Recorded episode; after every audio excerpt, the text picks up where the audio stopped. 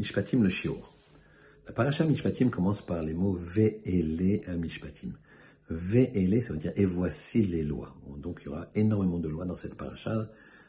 Et le Ve'ele veut dire et voici les lois. Quand il y a le V, c'est-à-dire ET, ça nous lie avec la fin de la paracha de précédente. La paracha de précédente finit par un sujet qui est le sujet de, du misber, de l'autel sur lequel on faisait des sacrifices, et comment le Cohen montait sur l'autel, sur le misber Eh bien, il montait sur le misber via une rampe, d'accord? Et pas un escalier. Très bien. Il y a plusieurs euh, explications. Une de ces explications, c'est que il ne fallait pas que, en faisant des grands pas, eh bien, il découvre un petit peu sa nudité qui serait vue par les pierres euh, l'escalier. Et donc, par contre, quand il monte une rampe, il fait des petits pas, et donc là, il n'y a pas de euh, possibilité qu'on voit un petit bout de chair, ce qui ne serait pas tsniout, ce qui serait pas pudique. Bien que les Kohanim avaient des, des, des, caleçons, euh, des, même des, caleçons longs comme un pyjama. Donc il y avait très peu de chances, si c'était un escalier, de découvrir un petit bout de chair. Malgré cela, il fallait une grande pudeur pour se rapprocher d'Hachem et faire les sacrifices. Il y a une autre explication que nous donne le Benishraï extraordinaire. Il nous dit la chose suivante. Le, le fait de monter les escaliers, c'est une, on doit avoir une attitude physique où on se tient droit. Sinon, on va, on va, on va tomber en arrière. Donc, on a besoin de, de, de, de se tenir droit.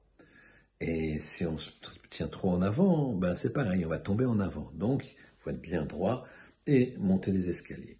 Cette attitude, c'est une attitude un petit peu prétentieuse. Quelqu'un qui est bien droit comme ça, et il va te toiser même du regard. Alors, et Kadosh Baruch a demandé au Kohanim qu'il monte une rampe. Quand on monte une, sur une rampe, eh bien, on est penché devant. Sinon, là aussi, on va basculer en arrière. Donc, il faut se pencher. Se pencher devant, on regarde, le, on regarde par terre, c'est une attitude bien plus modeste. Et donc, il faut avoir cette attitude qu'on va faire des sacrifices pour Akadosh Baruch Alors, quel rapport avec les lois Ve'ele Amishpatim. Cette attitude de modestie, quel rapport? Eh bien, écoutez-moi, c'est extraordinaire. Si tu veux apprendre la Torah, si tu veux apprendre, eh bien, faut être modeste faut savoir penser que tu comprends pas bien les choses, que tu ne connais pas beaucoup de choses, et à ce moment-là, ça va rentrer en toi. Modestie, c'est ça qui va faire que tu vas grandir. Donc c'est le contraire de ce qu'on pense. Les gens, ils veulent se montrer, eh bien, il, il, ça vaut pas grand-chose. Quelqu'un qui est modeste, eh bien, il va apprendre, apprendre, apprendre, et c'est comme ça qu'il va grandir. Et c'est ça la, la liaison entre les deux parachiotes un homme, quand il apprend les lois Mishpatim, il doit être modeste. Mon cher Rabbeinu, Moïse, c'était le plus grand de tous les hommes, parce qu'il y a marqué dans la Torah, c'était le plus anave de tous les hommes, le plus modeste de tous les hommes, c'est lui qui connaissait le plus de Torah que jamais personne n'a pu connaître.